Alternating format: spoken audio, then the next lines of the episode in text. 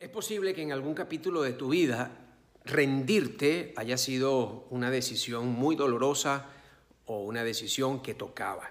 Pero cuando se vuelve un hábito, ahí sí es peligroso. Es un pasivo del cual te quiero hablar, un pasivo de vida, un pasivo de riqueza. Hace que tus dividendos sean muy bajitos si es que hay alguno. ¿Por qué? Porque rendirte significa declarar derrota. A veces nos rendimos estando a muy poquito. A veces, a, veces nos agotamos faltando lo mínimo y eso representa una derrota para tu vida. Dos, hace que te vuelvas un profesional de la excusa. Para todo vas a encontrar un pretexto y cuando deseas, cuando quieres, cuando luchas, las excusas no forman parte del éxito. Tercero, hace que dudes de tus capacidades le vas a entregar una información innecesaria a tu cuerpo y está errónea, porque tú tienes talento, tienes habilidades, tienes conocimiento, y la vida cada día los va a poner en prueba.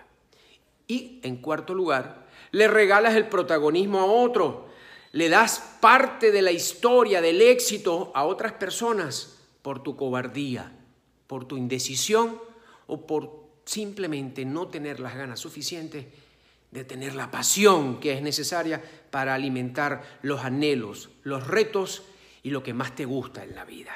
No seas un profesional en el arte de rendirte en la vida.